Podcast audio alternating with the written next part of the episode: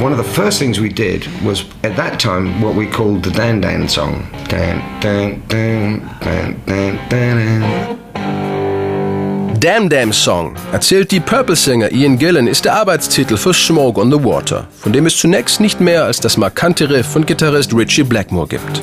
Im Dezember 1971 will die britische Hardrock-Band Deep Purple im Schweizer Ort Montreux am Genfersee ihr neues Album einspielen.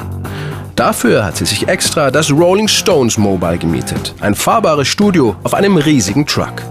Zum Aufnehmen haben sie sich das Casino in Montreux ausgesucht. Doch bevor sie anfangen können, trat dort noch Frank Zappa auf, erinnert sich Claude Nobs, der legendäre Gründer des Montreux Jazz Festivals. Während das Konzert von Frank Zappa, da hat jemand ein kleines Feuerwerk, so, so dicht, also wirklich keine Bombe, so puff. Und das ging auf die Decke und platzte alles im Feuer. Das Gebäude ging in ein paar Minuten total weg. Und dann hat der Frank Zappa gesehen, Feuer, gehen Sie raus und wir haben so große äh, Scheibe, äh, gehabt und die 2000 Leute waren in weniger als zwei Minuten schon draußen. Auch die Purple waren Augenzeuge der dramatischen Ereignisse, die sie kurze Zeit später im Text von Smoke on the Water verarbeiten.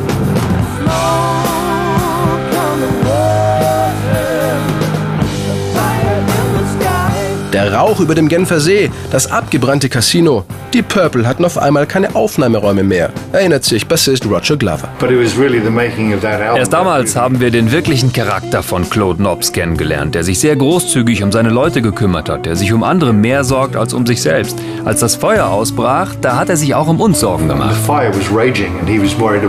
Claude Knobs organisiert für Deep Purple eine alte Villa, Le Pavillon, in der als erste und einzige Aufnahme der Damn Damn Song als Demo-Version noch ohne Text entsteht. Die Band ist gerade mittendrin, als die Polizei anrückt und sie wegen Ruhestörung rausschmeißen will. Ihren Roadies gelingt es aber noch so lange, die Türen zuzuhalten, bis der Song im Kasten ist. Im baufälligen, leerstehenden Grand Hotel von Montreux wird schließlich der Rest des Albums Machine Head aufgenommen.